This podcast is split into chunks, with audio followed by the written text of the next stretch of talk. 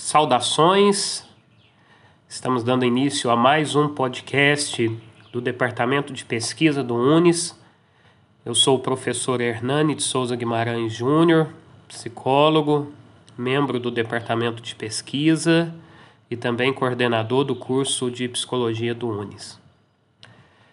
Nesse nosso podcast, eu gostaria de recuperar alguns estudos feitos desde uh, o início da pandemia do Covid-19 sobre como que todo esse cenário impacta a saúde mental de todos nós, que direto ou indiretamente estamos sendo vítimas né, dessa nova variante aí do coronavírus.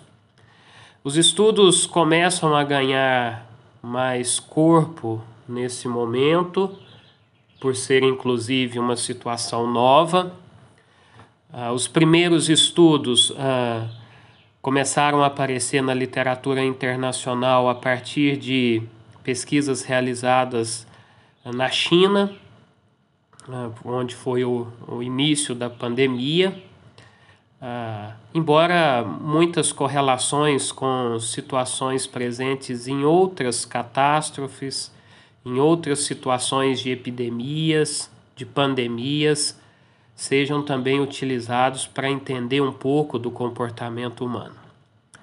Um dos primeiros estudos que tiveram de fato repercussão mundial foi produzido, foi publicado na revista The Lancet e foi no início de 2020, salvo engano, em março de 2020 uh, por Brooks e outros, onde eles recuperavam um pouco dos, dos sintomas, dos sinais que as pessoas vítimas de, de outras pandemias, uh, como ebola, por exemplo, manifestaram. E já trouxeram também um pouco de estudos, na verdade, esse estudo de Brooks e outros foi uma revisão bibliográfica, uh, e condensaram já estudos da pandemia do Covid na China.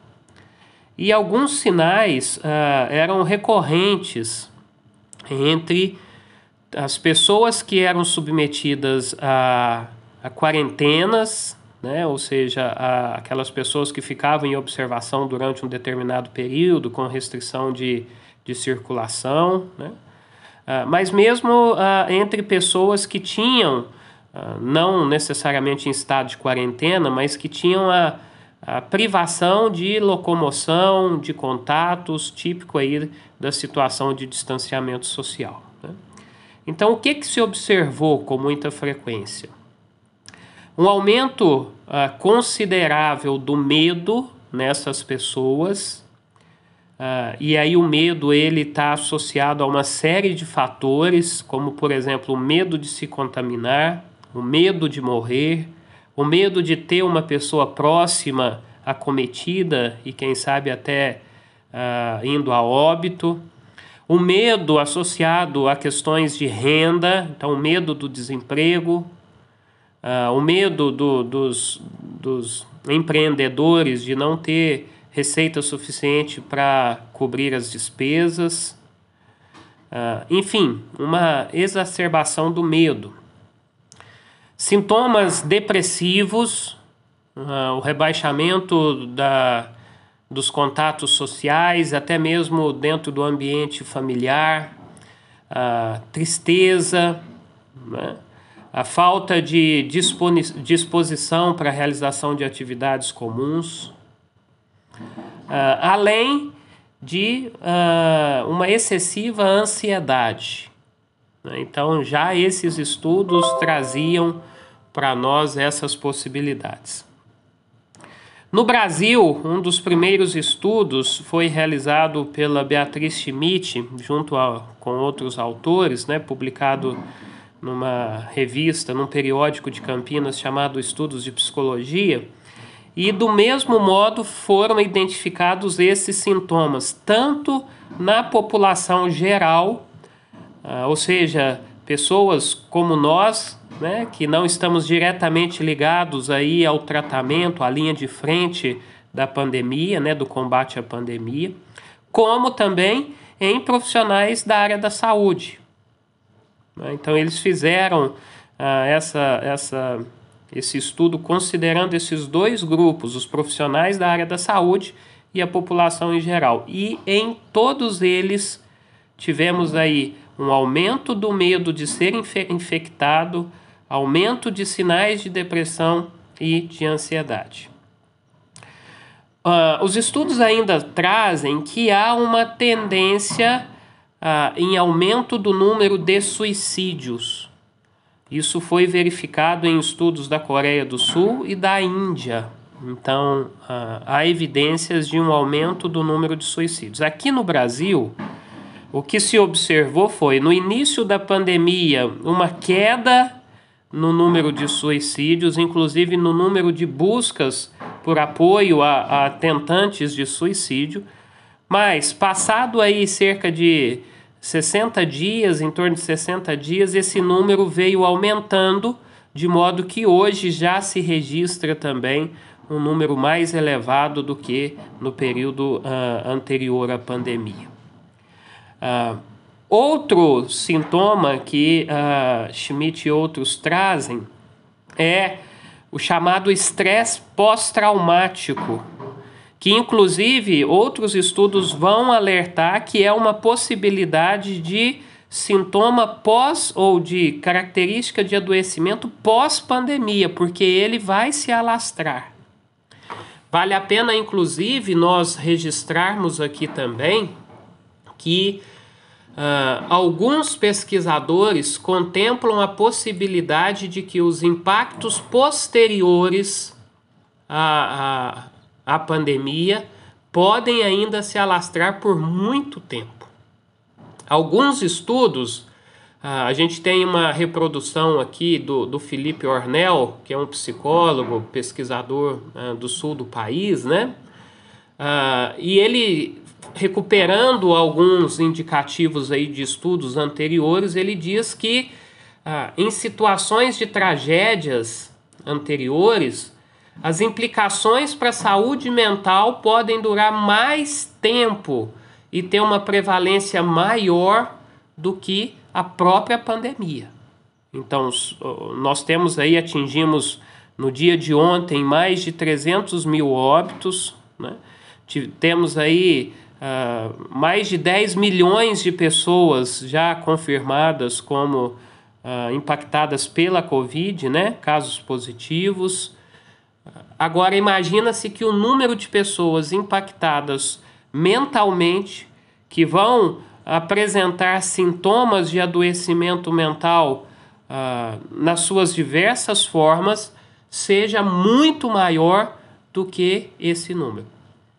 É muito provável que cada uma dessas mais de 10 milhões de pessoas infectadas manifestem problemas uh, de ordem mental, né, quer ansiedade, quer o medo, né, considerando que dessas mais de 10 milhões, né, salvo engano está em 12 milhões, uh, ah, 300 mil vieram a óbito, né, então uh, há aí impacto direto nessas e em uma série de outras pessoas. Se nós imaginarmos que os familiares de cada uma dessas uh, mais de 10 milhões de pessoas também ficam apreensivos, ficam ansiosos com a situação desse parente que está acometido, né? Ah, a gente já com certeza, no mínimo, triplicaria o número de impactados mentalmente uh, pela Covid. Né? Então, esse medo ele é de fato algo muito pertinente. Uh, Outra uh, constatação aí de Schmidt uh, e outros é o comportamento de estigma social. A pessoa cometida pelo vírus, uh, ela acaba tendo uma estigmatização social, né? que, que às vezes vai até pelo lado da culpa, pela culpabilização. Né? A culpa, às vezes, de ter provocado no ambiente familiar a disseminação do vírus, a culpa pela vizinhança, a culpa pelo, pelos colegas de trabalho, e ainda mais se, em decorrência ah, desse primeiro caso houver algum óbito, né? É um fenômeno de, de grupo chamado de, de bode expiatório, onde se tenta achar um culpado capaz de uh, ser ali o responsável pelo fracasso daquele, daquele grupo, daquela, daquela organização, como se delegando a ele essa responsabilidade, o grupo todo se exaurisse da culpa, da responsabilidade pelo insucesso. No caso ali, pelo, pelo, uh, pela disseminação da doença. Né? Então é algo que de fato muitas pessoas uh, experimentam. E nós tivemos esse estigma uh, muitas vezes também associados a, a, a, regiões. Né? Nós já vimos muita gente culpando os chineses uh, pela pandemia. Então acaba que cai um estigma social sobre todo mundo que for descendente aí de chinês ou que tiver alguma relação. Né? Então é um fenômeno interessante. Bom, uh, gostaria de trazer outros estudos que são que, que trazem informações para nós, né? Uh, um dos sintomas da ansiedade tem a ver com a distorção da percepção da pessoa. Ah, então, o aumento da ansiedade faz, por exemplo, que ela perceba alguns sinais ou que ela. Ah, lembrando que a percepção é uma construção mental, não é um retrato do que de fato ocorre, mas é uma representação mental que nós fazemos. Então, ela pode distorcer alguns sinais que ela tem percebido. Então, suponha ela que há uma possibilidade de contágio, ela, ela teve contato com uma pessoa que testou positivo ela pode desenvolver enquanto percepção, não enquanto sinal de fato es experimentado ali, né? Mas como percepção, a, a perda auditiva, desculpa, a perda olfativa, a perda do paladar. Né? Então ela distorce essa percepção. Uh, um aumento da, da, da sensação de falta de ar que pode ser tudo fator psicológico. Né? E aí, olha os impactos disso. São sinais de fato uh, que, que exigem uma testagem, né? porque são sintomas uh, da Covid, mas na verdade são sintomas criados psiquicamente. E aí faz com que essa pessoa vá até o local uh, de testagem para fazer o teste. Ainda que existam uh, mecanismos e práticas sanitárias nesses locais, acaba que ela se expõe mais a um ambiente onde o contágio é mais. Uh, tem uma probabilidade maior de acontecer. Né? Uh, outro estudo uh, de, de, de, pesquisadores chineses, né, Wang e outros, uh, apontam que mulheres estudantes quem tem algum problema de saúde prévio, que seria o grupo de risco ali, são pessoas que possuem mais sintomas associados à depressão, ansiedade e estresse. Né? Repito, mulheres, estudantes e pessoas que estão no grupo de risco. Bom, uh, outros estudos, pessoal, e aí alguns assim bem, bem relevantes e que, e que fazem análise por um lado que talvez nós não perceberíamos, né? Uh, um médico, Pedro Afonso, um português, ele fez um estudo uh, sobre como se dá o processo de luto durante a pandemia. Haja vista que muitos funerais não puderam ocorrer conforme a tradição. Então, principalmente pacientes contaminados, na verdade, não havia funeral. Né? Uh, havia um, um, último contato de, de, às vezes, de uma pessoa com o corpo já ali, uh, a título até de identificação. Depois era lacrado a urna, a urna era, era lacrada, em volta ali com todo o aparato para impedir contaminação e ia direto para o sepultamento. Né? Então, qual que é o impacto disso para o processo de luto de familiares, de amigos, sendo que o ritual, que é padrão culturalmente, e inclusive faz parte do processo de elaboração desse luto, ele foi privado. Né? Então, assim, os impactos dessa falta de elaboração do luto nós ainda estaremos por, por, por ver, né? Não aconteceu ainda uh, de modo a poder trazer os resultados. Bom, uh, um outro estudo interessante, uh, conduzido em Harvard, por, por, autores como Barré e Deidert, analisaram os sonhos das pessoas em, no momento da pandemia. Né? E pegaram pessoas de, de vários locais do mundo. Tá? Ah, esse estudo ainda não estava concluído até o momento que eu tive acesso a ele, ele estava sendo realizado, mas tinham já alguns dados preliminares. Por exemplo, havia um, um aumento do número de sonhos ou da quantidade de sonhos envolvendo contaminação das pessoas, e aí não necessariamente contaminação apenas pela Covid, porque há um processo, às vezes, de camuflagem do sonho, né? O sonho muitas vezes é, permite que esse material inconsciente aflore, mas a ele é dado um tratamento de modo a não aflorar, tal como uh, é reprimido ali no, no inconsciente. Então, às vezes, é contaminação por um produto químico, contaminação uh, por um outro tipo de doença, mas há um, uma considerável, uh, há um considerável aumento do número de sonhos envolvendo contaminação. Outro, outro dado interessante, aí nós estamos falando com, com população geral, viu, pessoal? É um aumento de sonhos envolvendo falta de proteção, falta de máscara em especial, né? E uh, é um sonho muito parecido com um tipo de sonho muito comum nas pessoas, que são aqueles sonhos onde as pessoas se veem nuas, normalmente em, lugar, em lugares públicos. Esse é um tipo de sonho recorrente, né? Não demonstra nenhuma patologia, né? Mas é um sonho constrangedor. É um sonho que causa um desconforto. Né? De repente você se vê nua num lugar uh, completamente público. Uh, e uh, associado a esse sonho, hoje o problema não é se ver nu, é se ver sem máscara. Né? Então, olha para vocês verem que, que situação interessante. E do mesmo modo, causa constrangimento e incômodo. Né?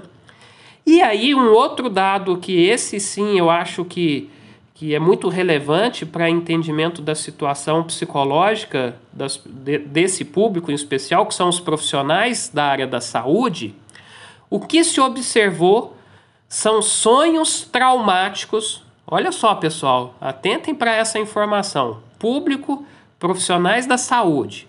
Os sonhos dos profissionais de saúde são sonhos com conteúdos traumáticos associados, próximos aos sonhos que têm os veteranos de guerra, ou os sonhos que têm os sobreviventes do 11 de setembro, que foram tragédias, né? tanto as guerras, ah, em especial a Segunda Guerra, que nós ainda temos sobreviventes, quanto o 11 de setembro, ah, que levou a óbito quase 3 mil pessoas, né? o que aqui no Brasil nós conseguimos pela Covid em um dia, antes de ontem. Né?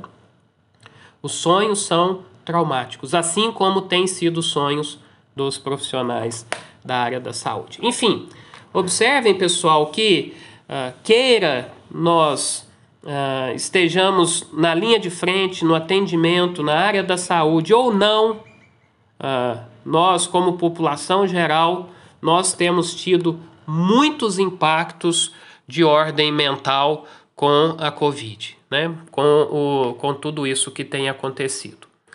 Uh, eu gostaria apenas, tem saído muitos estudos agora que compilam algumas orientações, uh, quase que prescrições mesmo, de cuidados aí preventivos para uh, as pessoas que estejam diretamente ligadas à Covid ou mesmo para o público geral. Então eu gostaria só de reproduzir alguns. São também uh, recomendações aí no, uh, num editorial uh, criado aí pelo Felipe Ornel e alguns outros pesquisadores, tá? Uh, do ano passado, da revista Debates em, em Psiquiatria. Uh, e aí eu gostaria apenas de reproduzir aqui, porque fica inclusive como uma, uma orientação para que a gente possa ter cuidados, né? Uh, primeiro, uh, eles dizem, eu vou, vou, passar em especial as recomendações individuais. Nesse material, eles fazem recomendações de ações governamentais, cuidados com alguns grupos específicos. Eu vou passar algumas orientações aqui para o grupo em geral, tá bom? E depois tem um outro estudo que traz para alguns grupos específicos. Primeiro, cuidar de si e dos outros, né? mantendo contato com amigos e familiares uh, de forma segura e virtual, preferencialmente, e encontrando tempo ali para fazerem algo uh, de lazer, em especial o grupo doméstico, ou seja, o grupo familiar. Então, é de fato reinventar a convivência familiar. Inevitavelmente, pessoal, seguir as recomendações das agências de saúde oficiais, né? Prestar atenção às próprias necessidades, sentimentos e pensamentos. Então, é importante que a gente tenha essa autoavaliação. Né? E, havendo sinais, sintomas, que a gente compartilhe com alguém. É muito importante fazer uh, esse compartilhamento. Outro dado que, outra recomendação importantíssima, limitar a exposição as notícias relacionadas à pandemia, porque muitas dessas informações podem aumentar a ansiedade. Então, o que a, a recomendação é não é ficar alheio a tudo que está acontecendo, mas também não ficar, vamos falar no popular, bitolado nessa situação. Né? Defina um veículo de comunicação, um horário para você se informar mas não fique o dia todo buscando essas informações, né? Comunicar alguém, né, quando você estiver sentindo sintomas, em especial associados a, a, um desânimo, a uma tristeza e ansiedade, essa preocupação exagerada, né? Uh, limitar o, o, contato físico, evidentemente, né? Mas uh, evitar a distância emocional. O que, que nós estamos falando? Nós vamos manter o distanciamento físico, não é o distanciamento de ordem emocional. Então, por exemplo, muitos idosos estão sendo privados do contato com filhos, filhas, netos. Ah, é tentar utilizar por meio da tecnologia que nos é possível hoje, manter ainda um relacionamento emocional com essas pessoas, né? Monitorar estados mentais dis, é, disfóricos, e aí o que, que é isso? Em especial, uma irritabilidade muito grande, ah, uma, uma agressividade mais exacerbada, e aí é interessante porque essa agressividade é também um sintoma desse período. Não à toa que nós temos verificado aí aumento de casos de violência doméstica, em especial voltado para crianças e mulheres. Né? Então é importante monitorar isso. Ah, há necessidade de reconhecer de que há um impacto da Covid ah, em todos nós e nas nossas ações. Não é só na nossa atividade laboral, na nossa atividade estudantil, é em tudo. Ainda que a gente não perceba, e eu trouxe a ideia dos sonhos por conta disso, porque o sonho ele traz material que às vezes conscientemente a gente não quer reconhecer. E no sonho isso se manifesta. Então repare que o sonho é um grande termômetro. Há muita possibilidade de nós não lembrarmos, evidentemente, de todos os nossos sonhos, até porque nós sonhamos todas as noites e às vezes até cinco vezes, né? Mas uh, se você não tem lembrado, não se preocupe, é um bom sinal. Quer dizer que o seu, o seu sono tem sido um sono regular. Né? Quem acorda muito lembra muito dos sonhos. E os sonhos são um grande termômetro para nós, de fato, entendermos aquilo que conscientemente não está sendo guardado. Ou né, o que está sendo guardado inconscientemente, mas não vem à consciência. Tá?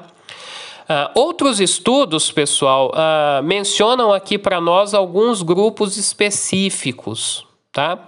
E eu gostaria também, para finalizar já esse nosso podcast, uh, de reproduzir. Então eu faço agora uso de, de um artigo, uh, Rossano Lima, que, que chama o título do artigo é Distanciamento e Isolamento Sociais pela Covid-19 no Brasil, Impactos na Saúde Mental.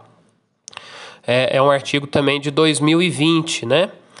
Uh, o que, que ele traz de interessante? Aí eu vou direto a, alguns, a algumas orientações, né? Que ele fala para pessoas de, de. o público geral. Então ele repete até algumas dessas que eu reproduzi já aí do Ornel. Evitar hábitos que possam gerar sofrimento. Né? Uh, e aí ele ainda menciona uh, o que, que pode gerar esse sofrimento? Tanto a desinformação como o, o consumo aí de notícias sensacionalistas. Então é preciso evitar um pouco esse excesso de informação. Né? Uh, fornecer aos idosos e aí ele ainda especifica aqueles que têm declínio cognitivo ou algum tipo de demência, informações claras do modo que ele entenda sobre a pandemia e como que ele pode manter as suas práticas ali de higiene uh, visando a prevenção, tá? Uh, buscar reduzir o estigma, né, ou a rotulação que a gente tem das pessoas que foram infectadas. Evitar o ócio, ou seja, ficar à toa, né? Ah, mas do mesmo modo não se ater muito a, a, ao excesso de trabalho que é muito característico da situação de home office. Então é preciso ponderar, né? Sair dos extremos do ócio ao workaholic, né? Então você ficar ali num modo mais equilibrado. Uh, organizar uma rotina. Uh, isso é importante, né? Uh, tanto para você quanto para os seus familiares. E aí eu chamo a atenção para crianças. É preciso ter um olhar especial para as crianças, tá? nesse sentido, pessoal, o que, que a gente tem que ter enquanto olhar? Continuo reproduzindo aqui material do artigo de Lima, tá? do autor Lima. Nessa população, nesse público infanto-juvenil, Uh, é preciso ter um equilíbrio na agenda de horários deles, inclusive uh, contemplando ali os horários de estudo, que a hoje praticamente todo mundo voltou aos estudos uh, virtuais, online, né? mas também contemplar momentos para aquilo que é muito próprio dessa fase, que é o brincar ter muito cuidado para que o brincar não fique sendo brincar também apenas por meio eletrônico, por meio da internet. Imagine só a criança que brinca na internet, estuda pela internet. Há até uma recomendação aí da, da, da Sociedade Brasileira de Pediatria de que a exposição a eletrônico seja de no máximo três horas por dia, né? Então é preciso equilibrar isso muito bem. Ah, é preciso ajudar no contato com avós, parentes, amigos. Uh, e aí esse contato pode ser de uma forma virtual, de uma forma uh, à distância, visando todas essas recomendações sanitárias, né? É preciso também ter um cuidado em como que essas crianças têm acesso às notícias sobre a pandemia e equilibrar aquilo que é possível para elas de acordo com a faixa etária. Né? As crianças também podem desenvolver uma ansiedade um medo uh, associado a essas notícias. E esses medos que porventura eles manifestarem devem ser acolhidos pelos familiares. Né? Escute, deixe que, que a pessoa expresse aquilo que ela está sentindo. Né? O medo é uma emoção. Deixe que ela fale, inclusive peça que ela fale sobre esses medos, sobre essas preocupações. Pode ser que exista muita fantasia associada a isso. E aí é preciso que a gente entenda para poder acolher e dar uh, ali um atendimento especializado, né? Em casos de adolescentes, pessoal, a gente junta a tudo isso ainda uma necessidade muito comum deles, que é a necessidade de contato com pessoas da faixa etária e que está sendo privado. Né? Então, gera ainda uma ansiedade maior, que pode se manifestar em condutas uh, de oposição, oposicionistas, né? Então vai vai começar a ficar rebelde, como a gente fala, né? Ou mesmo pode começar a ficar retraída dentro do próprio quarto. Então uh, é preciso entender esses casos e, na medida do possível, uh, e, e, se necessário, né, verificando que isso está sendo exacerbado, buscar apoio aí de ordem psicológica. Tem muitos profissionais fazendo atendimento online. Bom, pessoal, é isso que eu gostaria de compartilhar. Nós poderíamos ainda falar sobre muitos outros estudos. Alguns tratam, por exemplo, a dificuldade de pessoas que moram em comunidades, em favelas, né? Uh, outros uh, trazem a situação de pessoas de rua, né? Uh, enfim, dá para a gente falar muito. Mas eu gostaria de finalizar dizendo que a produção científica tem ganhado cada vez mais material a partir desse momento, que é o tempo gasto, às vezes, para que as pesquisas sejam feitas. Uh, há uma preocupação muito grande com os impactos de ordem emocional, de ordem mental, até porque esses impactos uh, eles vão permanecer mesmo depois de uma situação tão almejada que seria uma vacinação plena da população, uma redução do número de casos, de mortes, uh, e aí talvez a, a, a perda ou a necessidade de não ter mais essas, essas restrições de contato, né? Então a pandemia pode ser que acabe, mas uh, ela vai deixar um rastro. E esse rastro vai ser muito mais forte na área da saúde mental. Bom, pessoal, é isso que eu gostaria de compartilhar com vocês. Ficou um pouco longo, mas eu acredito que uh, tenha informações que uh, sejam relevantes. Um grande abraço, até uma próxima oportunidade.